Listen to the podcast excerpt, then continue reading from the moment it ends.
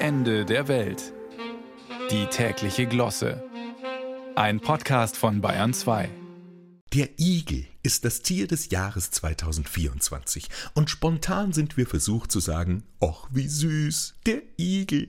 Dieser nachtaktive Einzelgänger, der sich tagsüber zurückzieht und in seinem Haufen verkriecht, Dreck in den Haaren hat, Unmengen frisst und dabei lautstark schmatzt und sich einrollt, sobald sie sich ihm nähern. Kommt Ihnen diese Beschreibung irgendwie bekannt vor? Richtig, ein Exemplar haust nur eine Trockenbauwand entfernt von mir, ist 15 Jahre alt und gehört zur Gattung Sohn.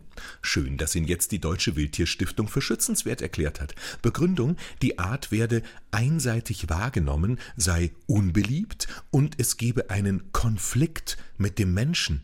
Na, sowas kann ich ja gar nicht glauben, denn eigentlich hat ja so ein eingeigelter Sohn echt was Putziges, wie er da auf seinem Sitzsack eingerollt ist, eingegraben in Tablet, Kopfhörer und Ladekabel vor sich hin müffelt, aber wehe, sie berühren ihn auch nur ganz leicht, dann fährt er aber die Stacheln aus.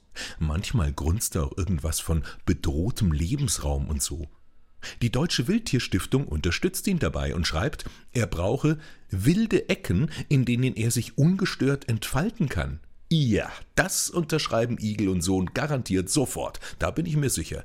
Ich hätte da allerdings noch ein paar Fragen.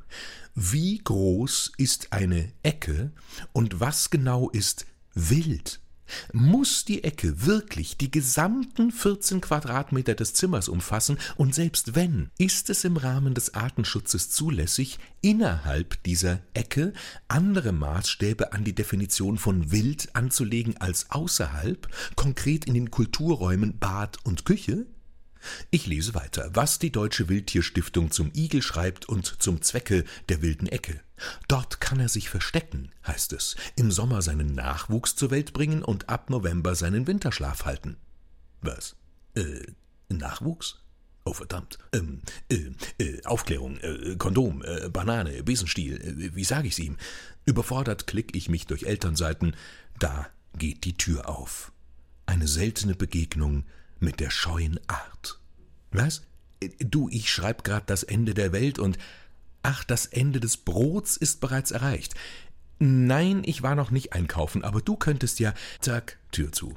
Zurück in seinen Haufen aus Kabelsalat und Konsolenlaub, wilde Ecke, Winterschlaf. Ist ja auch wichtig für den Arterhalt, schon klar. Ich glaube, er hat's noch gar nicht mitbekommen, dass er zum Igel des Jahres 2024 gekürt wurde, weil die Deutsche Wildtierstiftung nicht auf TikTok ist. Naja, also von mir erfährt das auf jeden Fall nicht.